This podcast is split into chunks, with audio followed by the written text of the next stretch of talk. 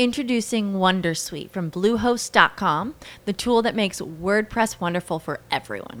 Website creation is hard, but now with Bluehost, you can answer a few simple questions about your business and goals, and the Wondersuite tools will automatically lay out your WordPress website or store in minutes. Seriously. From there, you can customize your design, pick your brand colors, and add blocks. No custom theme or coding required.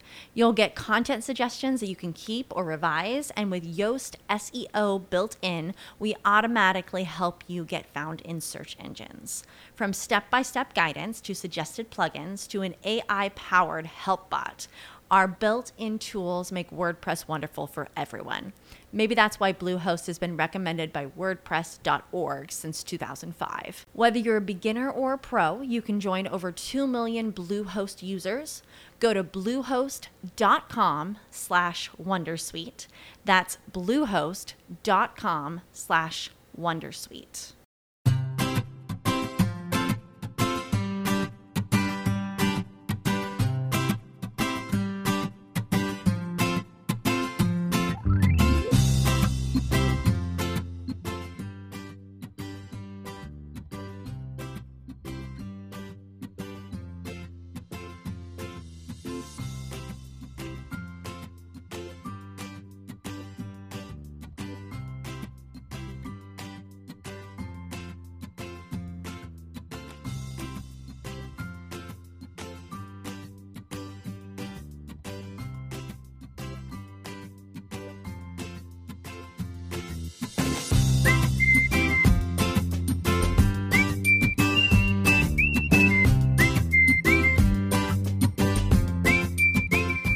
Muy buenas, ¿cómo estamos? ¿Todo bien? Pues perfecto, porque una semanita más estamos aquí para hablaros del mundo empresarial y las noticias que van pasando esta semana.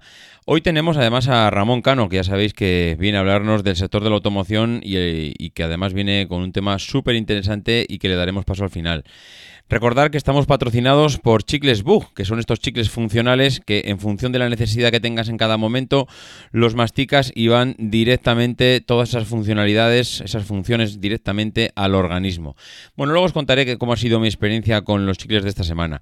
Simplemente recordar, eh, Mm, esta, la noticia de esta semana viene un poco dada por lo, que ha salido en el grupo de Telegram. Hicimos hace nada, hace dos episodios, un, capítulo dedicado a, la, a, Morris, que es una, cervecera, una cerveza eh, catalana, y hoy nos vamos hasta Galicia para hablar de, de Estrella Galicia. ¿Por qué ha salido esto? Pues porque Primero eh, hubo un usuario que en el grupo de Telegram, ahora no, recuerdo su nombre, que me recordaba que Estrella Galicia también era una empresa, una cervecera mm, con, bueno, con muchos años de historia y que la verdad es que daba como para un podcast. Y es verdad, la verdad es que viene muy bien que Estrella Galicia eh, tenga un capítulo dedicado a esto porque así le volvemos a dar una vuelta a cómo va evolucionando este sector. Mm, ha venido a colación porque he visto un artículo que que salía eh, en el español, escrito por Nerea San Esteban, en el que decía que la cerveza que no tocaba techo y que está intentando crecer, pues tirando de esas cervezas pequeñas artesanas para que esas multinacionales sigan, eh, digamos, complementando su oferta cervecera. El artículo la verdad es que está tremendamente bien, os recomiendo leerlo. Dice que siguen batiendo récords, que el sector cervecero pues sigue creciendo, que han comercializado más de 35 millones de hectolitros, que es un crecimiento casi de un 4% con respecto al año anterior y que pues que el turismo se está bebiendo un cuarto de esta cerveza que digamos que estamos vendiendo en España y que, eh, bueno, pues que parece ser que muchas de las empresas están mirando en, cómo salir fuera para, para seguir creciendo y para ampliar toda la oferta y su cuenta de resultados.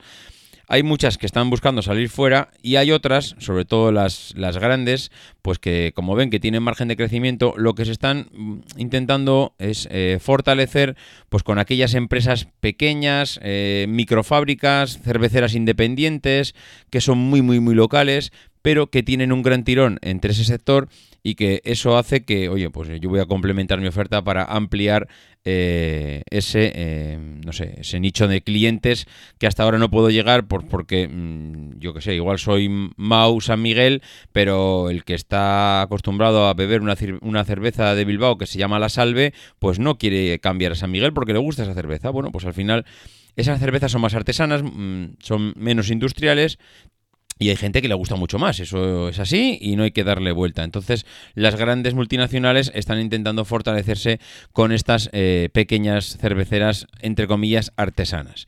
Bueno, pues eh, una de estas mm, empresas eh, que son que son ni grandes ni pequeñas, porque lo de Estrella Galicia es curioso porque se trata de una, de una empresa que está haciendo el tránsito, y esto hay que cogerlo todo con todas las comillas posibles y todos los alfileres que le quedamos poner, porque está haciendo el tránsito entre ser una cervecera, eh, una empresa cervecera artesana, pequeña, local, que ya no lo es, a ser una auténtica multinacional.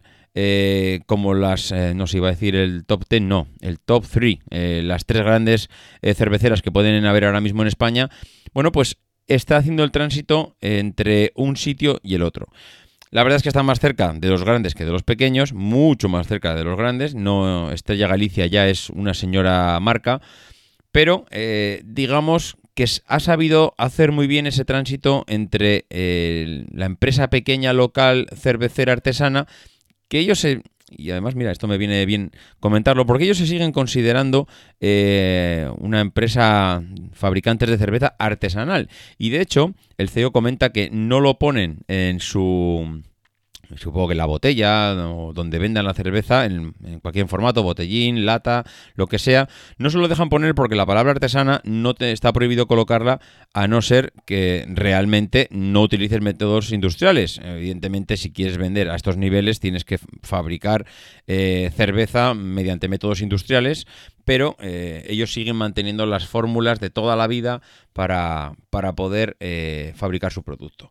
Bueno, pues Estrella Galicia, eh, que realmente eso es una marca de, una cerveza, porque la, empresa así se llama Hijos de Rivera Sociedad Anónima, nace en 1906. Estamos hablando de una empresa ya centenaria, mm, nace de la mano de, de José Rivera Corral que es eh, una persona que nacida en, en Aspontes, es un emigrante que tuvo que marcharse a México, allí en México montó también su, su empresa, que allí le llamó, bueno, parece ser que allí era... un comercio, vamos, no era una cervecera, un comercio que tenía allí en México que se llamó La Estrella de Oro y cuando vuelve aquí, después de la emigración, pues monta esta, esta empresa que le llama La Estrella de Galicia, en honor a aquella tienda que tenía en México y que, y que bueno, pues parece ser que le, evocaba buenos recuerdos y por eso le, pone un nombre relacionado con aquello. Bueno, pues eh, hace la Estrella Galicia, funda la Estrella Galicia, una empresa dedicada a la producción de hielo y de cerveza rubia y eh, pues es un emprendedor más que al volver de, América apuesta por montar este proyecto que más de 100 años después pues parece que sigue funcionando. Bueno, los, inicios de, como de todas las empresas pues ninguno son fáciles y en aquella época pues tampoco lo fueron como es normal. Hemos hablado muchas veces aquí en perspectiva que ha habido eh, épocas en las que a muchas empresas les ha afectado, que fue en momentos de guerra, momentos de tensión, eh, donde Europa y España se movían en terrenos eh, políticos peligrosos y donde, claro, montar una empresa y ser emprendedor, si hoy en día es difícil, cuando tienes una guerra de por medio, pues te puedes imaginar, ¿no? Eh, los comienzos del siglo XX pues no fueron fáciles, Estrella Galicia tiene que afrontar esas guerras y esas crisis, tiene que tomar pues soluciones de supervivencia, pues eh, agudizar el ingenio, y eh, digamos que en esa época se inicia el cultivo de lúpulo propio como respuesta a esa falta de abastecimiento de materias primas que como en todas guerras pues, pues suele haber.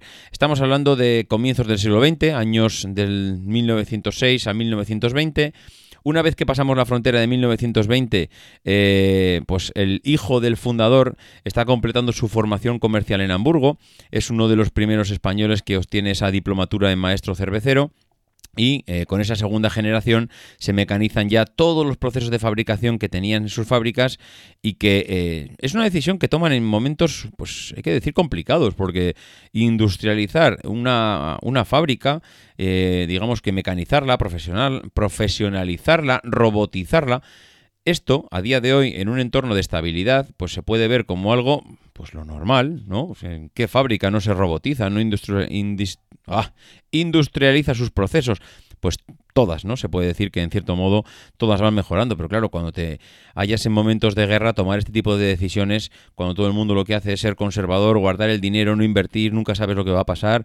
Bueno, pues ellos lo hicieron, ellos lo hicieron y la verdad fueron eh, muy valientes en ese sentido y la verdad es que lo hicieron tremenda, tremendamente bien. Bueno, pues eh, ellos adquieren muchas cosas relacionadas con su empresa, digamos que son medios que no tenían hasta entonces, eh, tanques metálicos, tinas de fermentación, eh, todo, digamos que todo aquello que les pudiera venir bien para seguir creciendo y aportarle valor a la empresa. Bueno, estos cambios pues eh, les permiten atender el aumento de la demanda, que parece ser que la el entorno popular ya les estaba aceptando, eran conocidos en su entorno, la demanda va subiendo y a medida que va subiendo la demanda, pues ellos, basándose en estas decisiones de apuesta por el crecimiento, pues les va viniendo muy bien, ¿no? El mundo, de todas maneras, en aquella época, pues seguía eh, en pie de guerra. Estamos hablando de la Guerra Civil Española, las guerras mundiales eh, que se producían en aquel momento, con lo cual, claro, eh, complicado, complicado dirigir una empresa en, en, estos entornos. Ellos hablan de que en 1921 la producción pasa de 1.751 hectolitros año a más de 7.000. Estamos hablando de multiplicar la producción, pues prácticamente por 5, ¿no?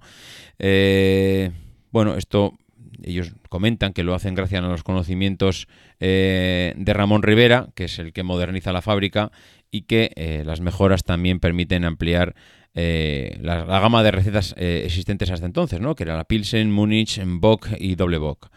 Bueno, pues en 1941, debido a los problemas de abastecimiento de agua y cebada por el tema de la excepción eh, provocada por la Guerra Civil y la Segunda Guerra Mundial, pues Estrella Galicia detiene la producción por única vez en toda su historia. Eh, ellos mantuvieron los empleos de toda la plantilla, pero eh, sí que tuvieron que detener esa producción por primera vez en sus más de 100 años de historia, eh, pues por problemas de abastecimiento de agua, tienen que detener la producción que tuvieron que, que pudieron reanudar posteriormente.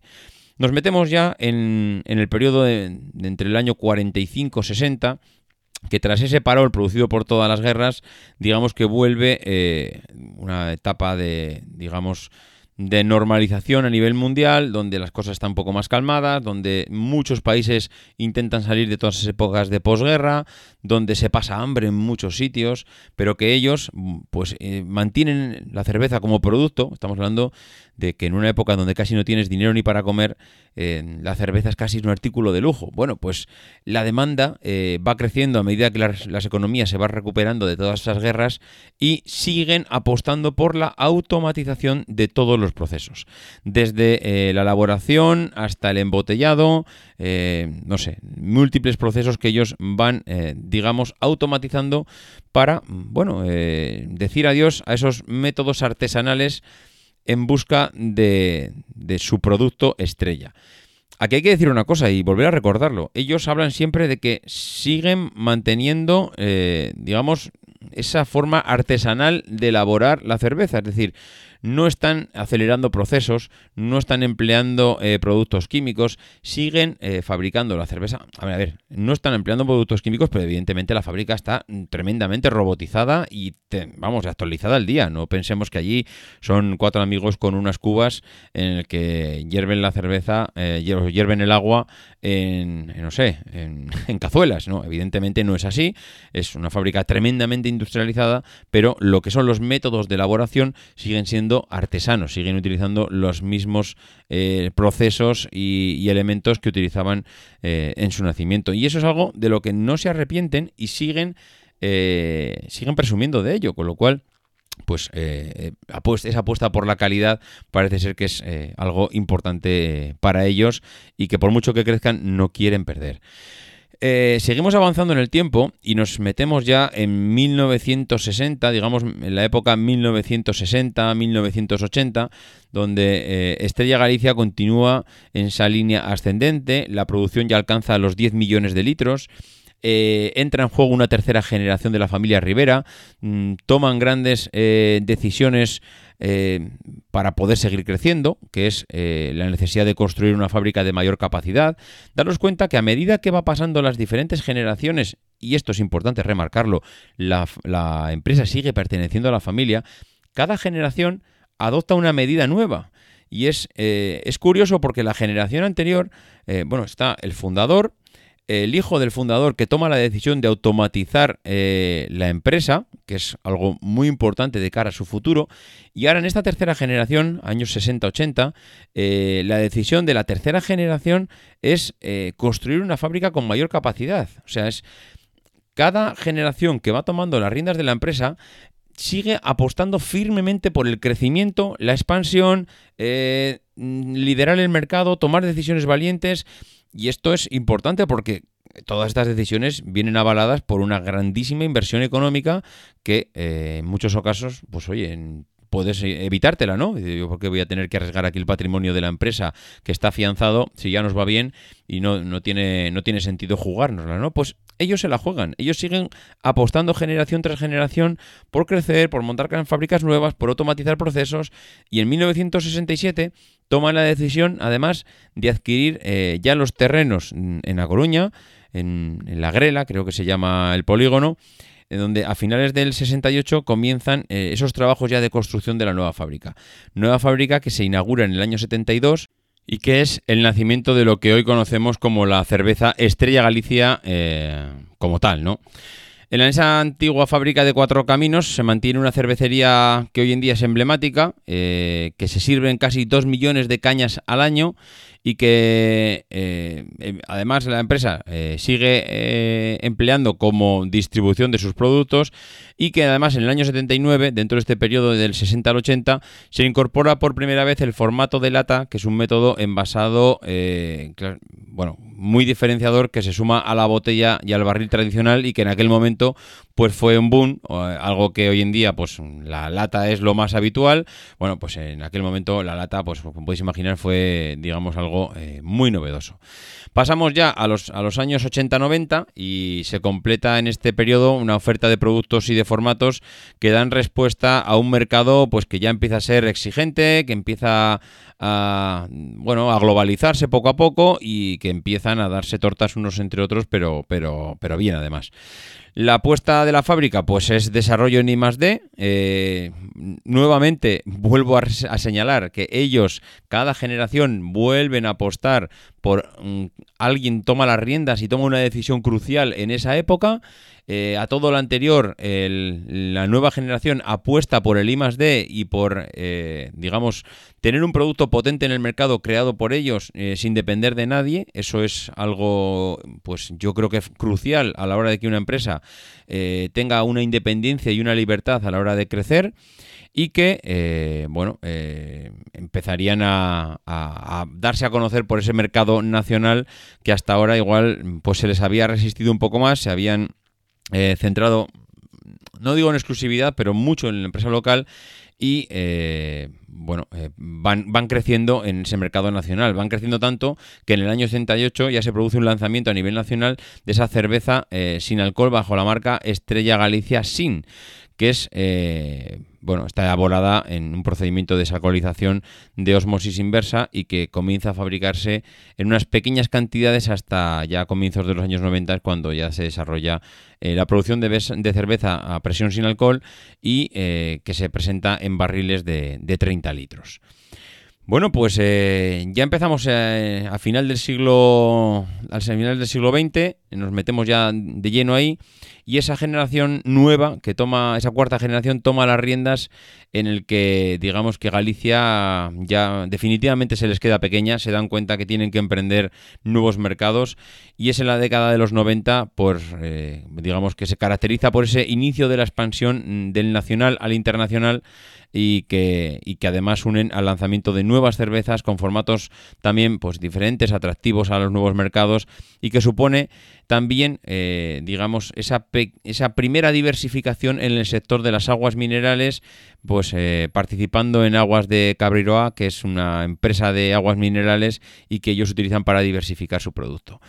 Bueno, pues eh, en estos años eh, la, empresa Hijos de Rivera eh, aborda nuevos mercados en el resto de España y Europa, donde se dan también los primeros pasos en Estados Unidos y en México y empiezan a llegar los primeros acuerdos con distribuidores locales. Y esto es prácticamente el comienzo, el germen de la expansión que han tenido hasta, hasta la actualidad. Ya con el, con el siglo XXI, con la llegada del nuevo siglo XXI, eh, ya es, digamos que es la, época de afianzamiento de todo lo anterior, ya es todo ese germen que se había puesto anteriormente ya logra afianzarse de una forma bestial, incorporan ya nuevas empresas y marcas al grupo, eh, la sidra, el vino, licores, monstruos, sangría, eh, es un, digamos que es un aumento del portfolio bestial de la compañía, que lo hacen adquiriendo pues empresas como Sidrería Gallega, como Bodegas Ponta da Boga, como, como Ribeira Sacra, bueno, ellos digamos que empiezan a, sacar la billetera, empiezan a comprar empresas y es a lo largo de estos años como, bueno, se constituye no Introducing Wondersuite from Bluehost.com, the tool that makes WordPress wonderful for everyone. Website creation is hard, but now with Bluehost, you can answer a few simple questions about your business and goals, and the Wondersuite tools will automatically lay out your WordPress website or store in minutes. Seriously. From there, you can customize your design, pick your brand colors, and add blocks. No custom theme or coding required. You'll get content suggestions that you can keep or revise, and with Yoast SEO built in, we automatically help you get found in search engines. From step by step guidance to suggested plugins to an AI powered help bot, our built in tools make WordPress wonderful for everyone. Maybe that's why Bluehost has been recommended by WordPress.org since 2005. Whether you're a beginner or a pro, you can join over 2 million Bluehost users. Go to bluehost.com slash wondersuite. That's bluehost.com slash wondersuite.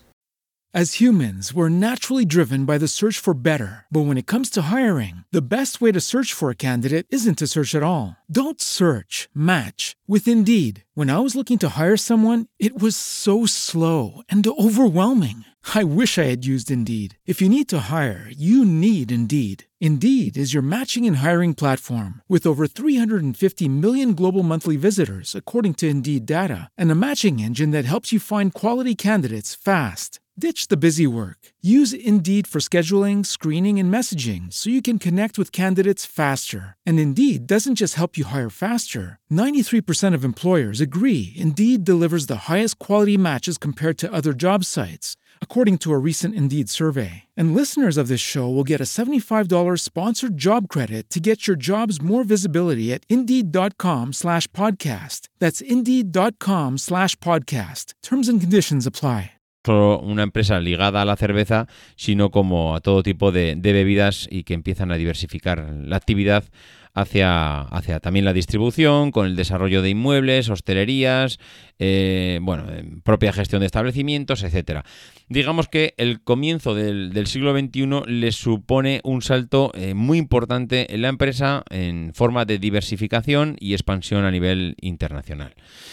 Bueno, pues en el año 2006 cumplen 100 años, cumplieron 100 años y, ellos dicen que es el comienzo de, una nueva época, porque 100 años pueden, podemos pensar que es mucho, pero para una empresa saneada y con ganas de crecimiento no es nada. Ahora mismo eh, el centenario pues marca esa, digamos, esa nueva etapa, una etapa que está pensando en montar fábricas eh, fuera de nuestras fronteras, están pensando en en montar fábricas en Brasil, están pensando y analizando a ver cómo van a hacer para que el agua de Brasil, eh, digamos, no le aporte mm, algo diferenciador a la cerveza en el sabor, porque para ellos no solo, aunque se han, digamos, se han catapultado a través del marketing, eh, de los deportes, de, bueno, no sé, de muchos medios, de las redes sociales, digamos, potenciando esa imagen de marca, pero ellos tienen claro que lo que les vale y los que les merece la pena es invertir en I+.D. y en su producto. Claro, cuando vas a montar una fábrica a Brasil, eh, aunque el agua se supone que es insípida, inodora y, bueno, pues eso, que, no tiene sabor, eh, al final la realidad es que el agua de cada región tiene un sabor característico. Y eso es lo que a ellos les preocupa, montar una empresa eh, en Brasil y que, y que el producto como tal pues no no mantenga esas propiedades, ese sabor característico que tiene, que tiene su cerveza. Bueno, pues hasta ese nivel están eh, intentando eh, mantener su sello de calidad, que me parece por otro lado eh, lo más normal del mundo. Tu producto, si lo vendes en un país o en otro, en teoría debiera de ser el mismo. Otra cosa es lo que hemos hablado en otras ocasiones, que si tú tienes pues un, no sé cómo decirlo, tienes un producto que está adaptado a las costumbres de un determinado sitio, pues tengas también que adaptar eh, tu producto si no encaja con las costumbres de ese local.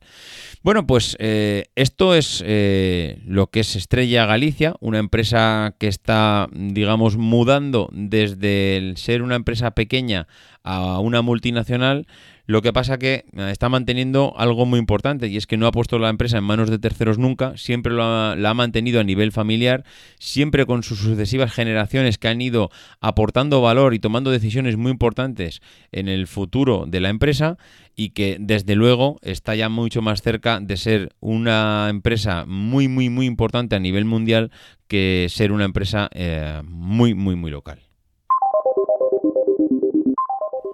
Y como os decía al principio, esta semana también nos patrocina Chicles Bug, que eh, esta semana he vuelto a probar otro tipo de chicle funcional. En esta ocasión los chicles Bug Diet, que son chicles saciantes para los que eh, estamos intentando mantener eh, la línea o ponernos a dieta. Es un complemento, la verdad es que está bastante bien para tener, para intentar controlar el peso y sobre todo ese problema que tenemos todos, que, nos gusta picar entre horas y que al final pues es, casi imposible aguantar bueno, pues con este tipo de chicles, Book 10, ayudas a mantener eh, tu línea, tu dieta. Eh, evidentemente tienes que mantener una dieta equilibrada y hacer ejercicio físico. Eh, estos chicles Book son un complemento.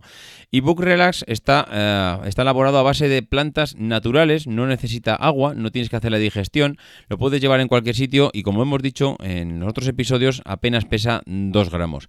A mí esto me está viniendo esta semana pasada, pues me ha venido de maravilla porque son estas cosas que te llegas del trabajo, llegas a las 7 de la tarde a casa, te falta todavía pues una hora y pico para poder cenar y son esos momentos en los que te comerías el frigorífico entero porque tienes un agujero en el estómago bestial.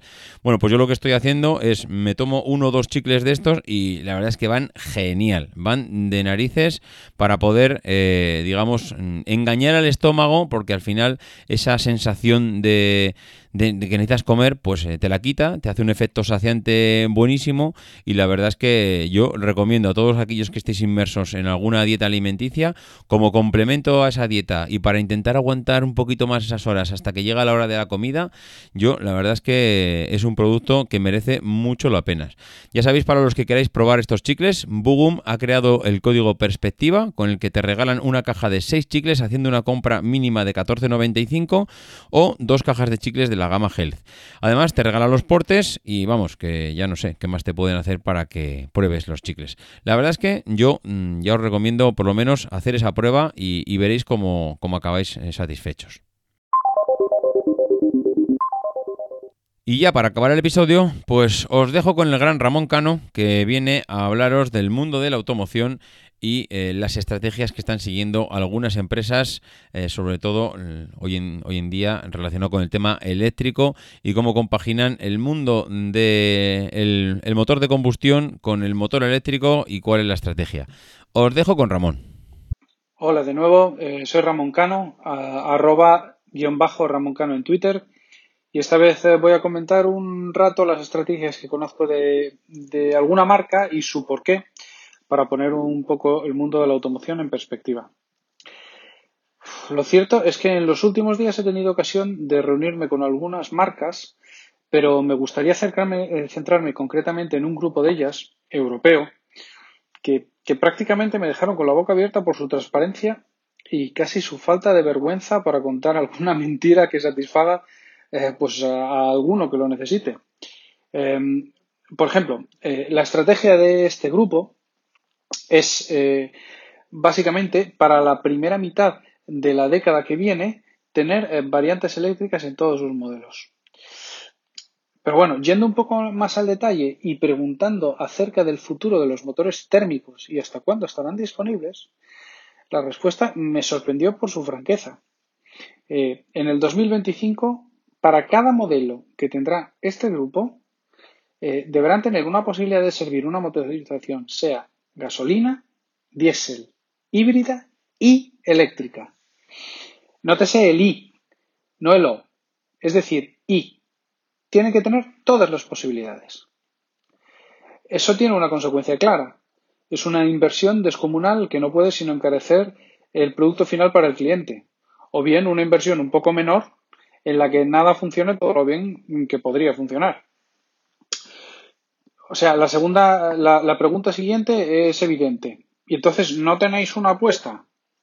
Bueno, pues en realidad no, no tienen una apuesta. Las versiones diésel y gasolina permanecerán invariables porque hay muchas partes del mundo en las que no pueden dejar de venderse en breve y en las partes del mundo en las que pueden dejar de venderse no hay aún una normativa clara. ¿Cómo? Sí, que no hay una normativa clara. ¿Y eso qué significa? Bueno, pues significa que no se pueden decantar por una u otra tecnología hasta que los gobiernos y en nuestro caso el de la Unión Europea, no defina la normativa a largo plazo. O sea, resumiendo, que los fabricantes están para el mercado europeo esperando a ver por dónde salen los políticos y sus ideas para saber qué vía potenciar, que es un concepto efectivo en términos de productividad empresarial porque van a vender ellos lo que deban vender, pero es un desastre desde el punto de vista del cliente. Lo digo porque según este esquema, al cliente, consumidor o, ciudadano se le va a ofrecer exactamente lo que los gobiernos decidan que se les debe ofrecer. Si buscamos las 10 mayores empresas del mundo por capitalización bursátil, por hacer una, comparación pequeña, es decir, eh, bueno, las 10 mayores empresas por su valor estimado eh, en el último cuarto del año 2017, por su valor, estimado en bolsa, que es un mercado abierto donde cada uno puede comprar y vender al precio que, le plazca si encuentra otro que tiene la opinión contraria. Es decir, yo puedo vender a 17 si encuentro uno que quiera vender a 17, con lo cual es el valor más, digamos, más de mercado de una empresa. Bueno, pues las 10 más grandes son Apple, Alphabet, que es la matriz de Google, Microsoft, Amazon, Facebook, Tencent que es la matriz de Supercell, que es esta productora de videojuegos y, bueno, productora de, un montón de contenidos multimedia.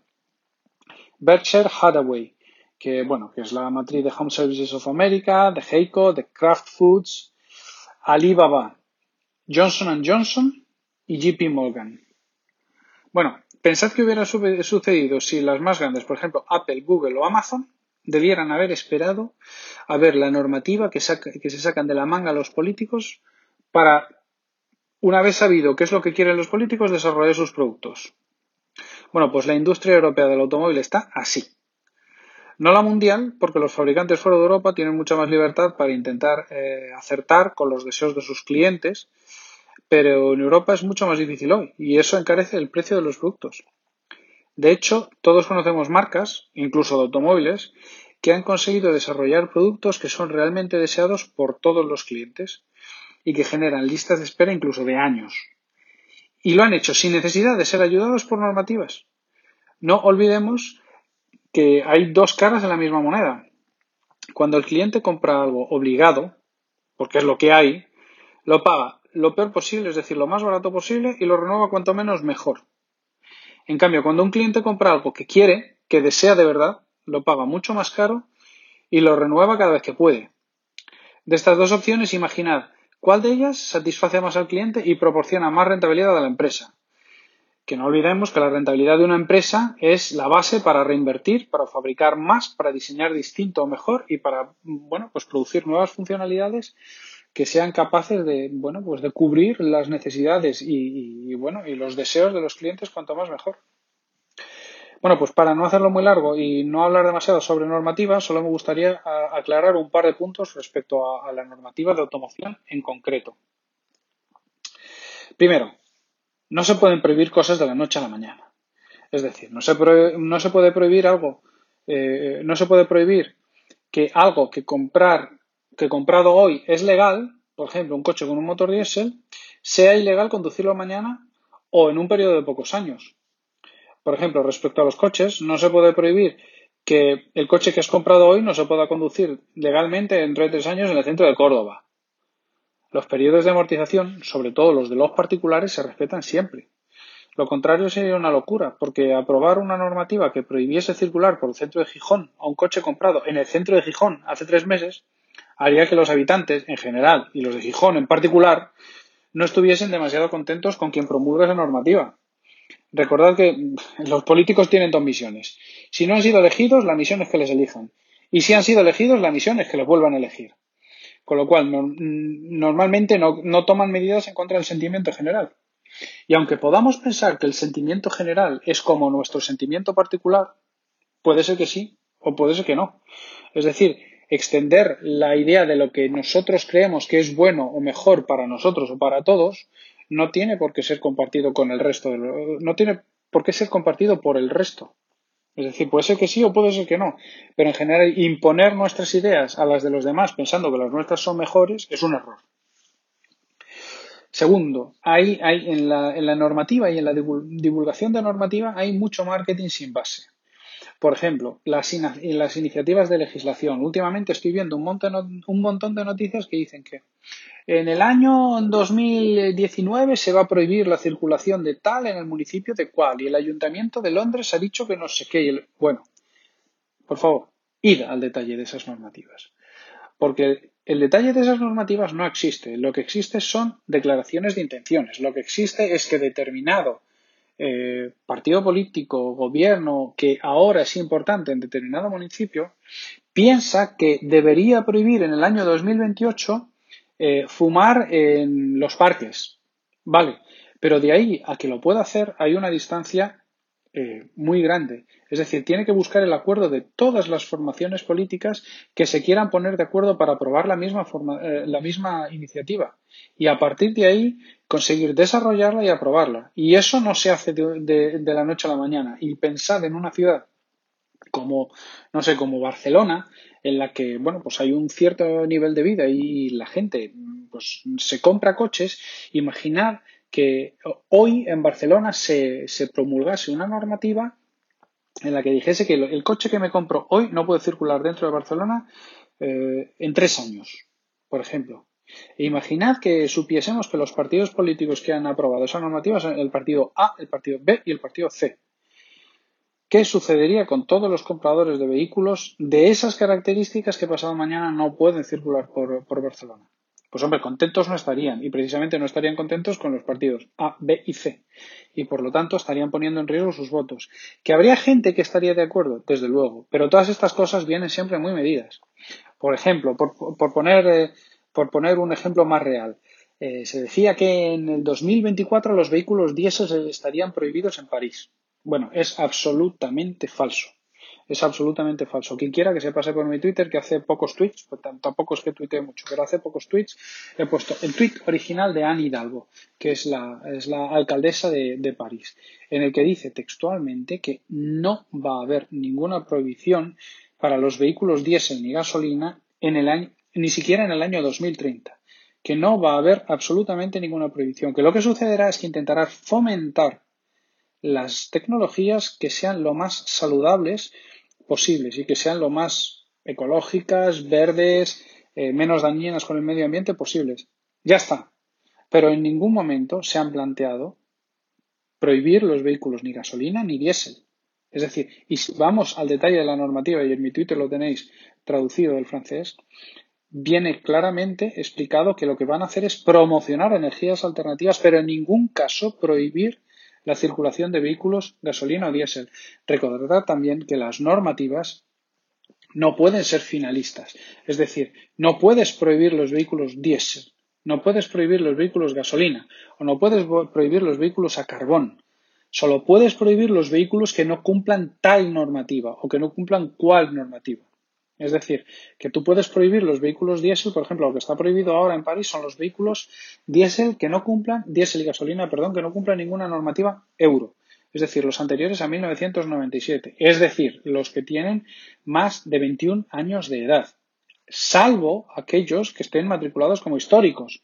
Es decir, en Francia, los que cumplen, como en España, los que cumplen más de 25 años de edad. Entonces, bueno, eh, y, que, que, lógicamente irá habiendo restricciones cada vez más, eh, bueno, restrictivas eh, para que, bueno, pues no puedan circular los vehículos que no cumplan Euro 2, Euro 3, Euro 4, Euro 5. Recordad que Euro 3 nos lleva ya hasta el 2009-2010. Sea que, bueno, no nos, no nos creamos todo lo que nos están contando, que se han prohibido los vehículos diésel aquí, que sí en el año 2027 van a estar prohibidos los vehículos diésel en Teruel y en Japón se suman en el 2020. No, no, no, no. Son todo iniciativas que no tienen ninguna transposición en normativas reales. ¿Mm? Bueno, pues este es el riesgo para los fabricantes, que realmente no saben lo que va a pasar, ni lo que se va a promocionar más desde los poderes políticos. Y eso marcará la agenda europea, que no la mundial, en los próximos años.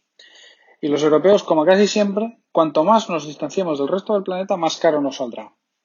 Recordar que ya lo hemos sufrido con los motores diésel, promocionados sola y exclusivamente en Europa para defender, a través de normativas promocionadas por políticos, es decir, de aquella manera, la industria local, porque pensábamos que eso era lo que nos convenía, pagando los productos mucho más caros que el resto del planeta.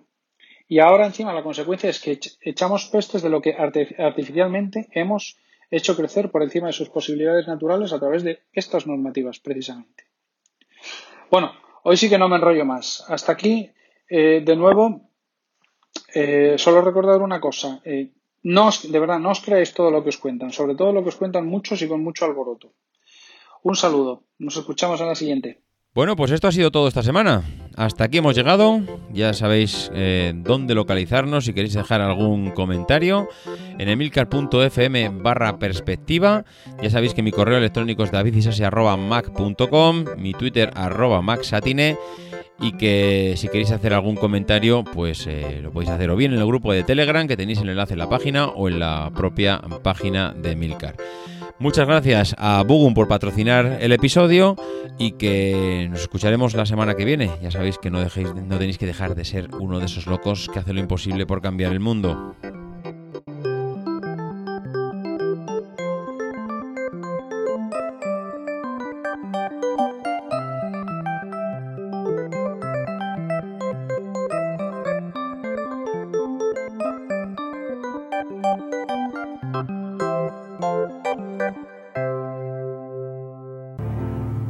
Because the people who are crazy enough to think they can change the world are the ones who do.